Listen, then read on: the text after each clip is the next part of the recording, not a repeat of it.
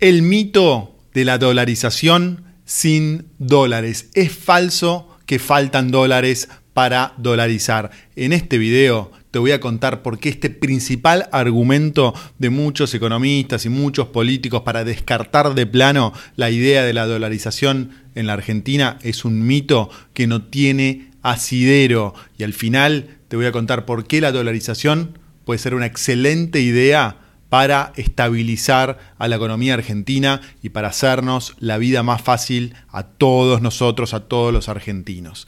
Bueno, empecemos por lo primero. Em, empecemos pensando de dónde viene este mito de que se necesitan 40 mil millones de dólares para dolarizar. Bueno, este mito viene de calcular todo lo que sería lo que se conoce como la base monetaria, que son todos los eh, pesos que están en circulación, más los pesos que están depositados en los bancos, más la deuda que tiene el Banco Central con las entidades financieras y con el gobierno. Es decir, este mito supone que automáticamente si la Argentina decide dolarizar, de un día para el otro tendría que convertir todos esos pesos que hay en circulación, es decir, los pesos que nosotros operamos, tenemos en billetes en la calle y lo usamos en efectivo, más los billetes, más los pesos que tenemos en el banco, más toda la deuda que tiene el Banco Central con el gobierno y las entidades financieras, los plazos fijos, es decir, todo de un día para el otro se tendría que convertir a dólares y no solo eso.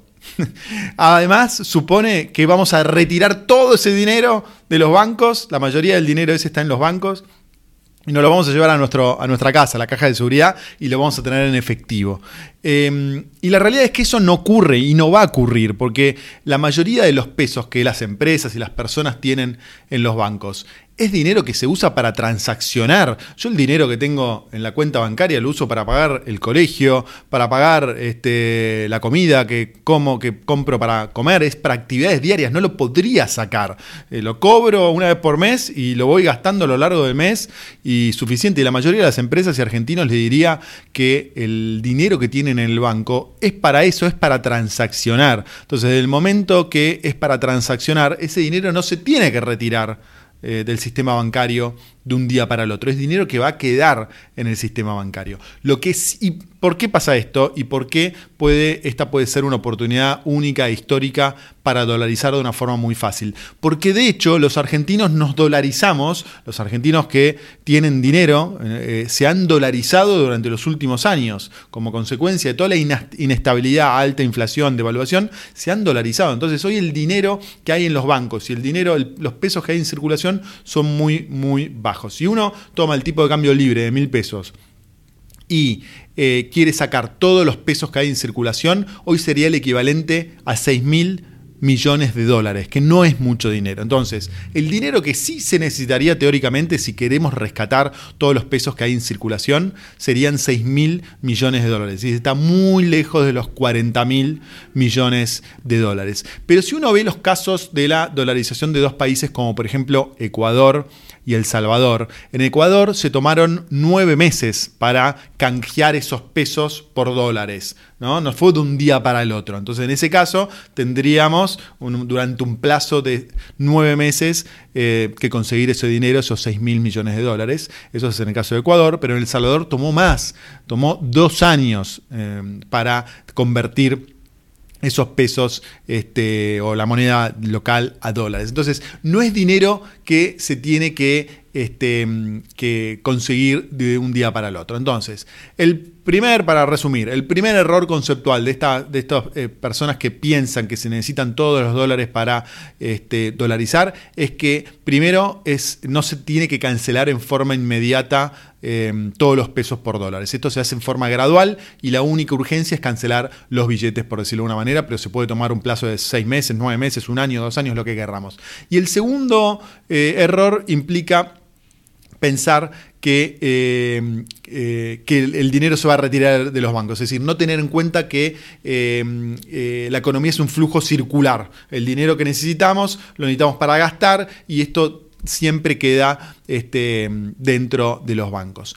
Es diferente el problema de cómo podemos solucionar eh, la, plata, el dinero que hay en LELIX, es decir, toda la deuda del este, Banco Central. Eso lo vamos a tratar en un video aparte que en el libro de Ocampo y Kachanowski ellos propusieron crear lo que se llama como el Fondo de Estabilización Monetaria, el FEM, donde con una, digamos, estrategia financiera bastante sofisticada, se intenta solucionar este problema que está dejando el gobierno de Massa para el posible gobierno de Massa o para el posible gobierno de Milei, que son miles de millones de pesos que ajustan por inflación y por tipo de cambio eh, y que son casi 30 mil millones de dólares, depende del tipo de cambio que tomemos, y que no solo van a poner en jaque a la Argentina si quiere dolarizar, sino que van a poner en jaque a la Argentina si quiere estabilizar. Cualquier sistema eh, monetario que se quiera implementar va a, tener, va a tener que resolver este problema eh, de, los, de los LELIX. Entonces, eh, ¿De dónde salen esos 6 mil millones de, dólares para dolarizar? Bueno, hay dinero en efectivo en las reservas este, bancarias, pero además se puede monetizar los activos que tiene el Banco Central. Esto, esto no implica que se vayan a vender estos activos, pero el Banco Central tiene pasivos y tiene activos. Pasivos es el dinero que nos deben a nosotros, por decirlo de una manera, y pasivos y activos, perdón, es el dinero que en general el gobierno y las entidades financieras le deben al Banco Central. Bueno, hay forma de monetizar, de convertir en dólares em, em, e, esos activos. No valen cero, tienen valor. Entonces no es cierto que el Banco Central no, no, no puede generar esos dólares para dolarizar. Y tengan algo en cuenta, cuando se dolarizó en Ecuador, las reservas del Banco Central no bajaron, sino que subieron. Por supuesto que la dolarización no reemplazan las reformas estructurales que cualquier plan económico que quiera implementar la Argentina para dolarizar va a tener, para dolarizar no, para estabilizarse. Cualquier plan de estabilización eh, que va a tener que implementar la Argentina va a requerir reformas estructurales. La dolarización requiere eso, pero cualquier otro plan de estabilización que no sea la dolarización también va a requerir eso. La dolarización es un agregado que le da mayor seguridad y mayor sostenibilidad y sobre todo que nos protege a los argentinos de cualquier gobierno populista que venga en el futuro. Supongamos que eh, el próximo gobierno es Milei y que Milei tiene una actitud responsable, baja el déficit fiscal, soluciona la deuda que tiene el Banco Central y supongamos que está cuatro u ocho años y supongamos que en ocho años o en doce años viene un gobierno populista nuevamente que va a querer gastar. Si tenemos la dolarización, le sacamos una herramienta que tienen los gobiernos populistas para gastar sin límite, que es emitir dinero. Va a tener otras herramientas, no está todo solucionado, pero va a tener, pero va a tener menos herramientas para provocar inflación como se provoca inflación en la Argentina. Ecuador es un muy lindo caso eh, donde vemos eso, donde vemos que hay muchos gobiernos, hubo muchos gobiernos populistas que no pudieron sacar la dolarización y por lo tanto no pudieron destruir la moneda que usan los ecuatorianos y los ecuatorianos de esa manera tienen acceso a una moneda estable y pueden proyectar y pueden tener créditos hipotecarios y demás. Esto no quiere decir que la situación en Ecuador esté bien, simplemente al revés, quiere decir que todo está mal, pero por lo menos tienen moneda. En Argentina todo está mal y no tenemos moneda. Entonces, y acá hay otro punto que les quería remarcar, la dolarización es una eh, medida extrema para países que no pueden mantener la disciplina de tener una moneda estable. Es como me digas, me tengo que hacer un cinturón gástrico si estoy 3 kilos este, fuera de mi peso. Si, no, por supuesto que no, haz una dieta y lo vas a lograr. Ahora, si estás durante 70 años eh, pesando 100 kilos más de lo que tendrías que eh, pesar, claramente no hay nada que te funcione para bajar esos kilos. Con Argentina es lo mismo, no es, una, no es la mejor solución que tienen los países, no es una solución que tenga que implementar Chile o Colombia o Suiza. No, esos países no tienen los problemas, digamos, de cuajo que tiene la Argentina de no respetar las normas, de no respetar las leyes. Es una, es una solución extrema para un problema extremo como es el de la Argentina. Así que desde ese punto de vista me parece que es una muy buena idea. Por supuesto, ahora que eh, luego de la segunda, la primera vuelta eh, de las presidenciales en la Argentina, que Milei quedó abajo de masa y que teóricamente está teniendo que negociar con Macri y con Bullrich y con su equipo eh, el apoyo y tal vez va a tener que negociar con Schiaretti para también lograr su apoyo, no está claro si la dolarización finalmente se va a llevar a cabo si llega a ganar Milei, por supuesto, y no está claro que gane Milei, pero si aún si gane Milei, no está claro eh, si la dolarización se va a poder llevar a cabo. Eh, él declaró en estos días, a pesar de que sí se ratificó el acuerdo con Juntos por el Cambio y que se pusieron, de, Juntos por el Cambio no, perdón, con Macri y con Bullrich y con su vicepresidente y con algunos eh, miembros más, otra parte de Juntos por el Cambio, se fueron como todos sabemos, pero sí dieron a publicaron algunos entendimientos, pero no quedó claro qué se va a hacer con el, con el Banco Central. Milei sí dijo que eso no se negociaba, eh, así que bueno, vamos a ver qué pasa durante las próximas semanas, pero prometo seguir eh, grabando algunos videos para aclarar este tema de, la dolarización y para tratar de bajar el miedo de lo que podría ocurrir con una, eh, con una dolarización si finalmente se da. Les voy a dejar el link a un video que grabé la semana pasada para que aquellos que no lo vieron lo puedan ver y les prometo grabar más videos sobre, sobre, la dolarización. Si tienen dudas que les gustaría que aclaremos, que analicemos, por favor pónganlo acá abajo, que vamos a hacer un esfuerzo para grabar videos nuevos sobre este tema.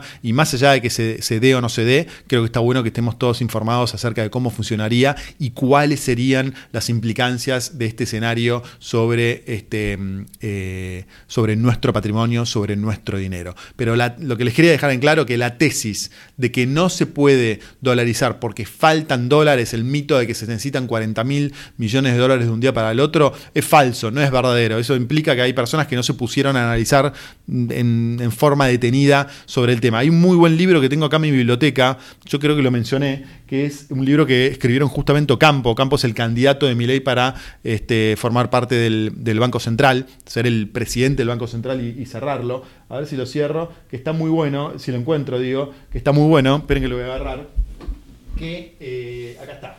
Este, dolarización, una solución para la Argentina. Emilio Campo y Nicolás Kachanowski. Está muy bueno el libro, se consigue por internet y la verdad que analiza este tema en profundidad. Eh, es complejo, es técnico, eh, pero acá hay una breve historia de la inflación argentina. Ocampo es un historiador de primera línea de la Argentina, entonces primero hay una breve historia de la inflación en la Argentina, causas y efectos de la inflación, experiencias internacionales relevantes en el libro dolarización, ventajas y desventajas. La dolarización también tiene desventajas, yo no, lo, oculto eso, pero eh, las desventajas que tienen, eh, la verdad que no son tan fuertes como las ventajas que tienen. ¿Cómo dolarizar la economía argentina? Hay varias formas de dolarizar la economía argentina. El sistema del desagio en Ecuador, ese es un tema muy importante, da para otro video, que es cómo si tenemos, si transformamos la deuda en pesos por la deuda en dólares, eh, la deuda en pesos, por ejemplo, está pagando una tasa de interés del 120% mensual, ¿cómo haces para transformar esa obligación en pesos a una obligación en, dólares? Por supuesto, la tasa va a ser mucho menor, no va a ser del 120% anual. Entonces, ¿cómo haces eso? Eh, es el desagio, justamente, que lo vamos a abordar en otro video. Bueno, suscríbete al canal si no lo hiciste, si no te perdés los nuevos videos de dolarización. Poné tus preguntas, dudas, ponele me gusta, compartilo el video y poné tus comentarios y nos vemos muy pronto. Chau.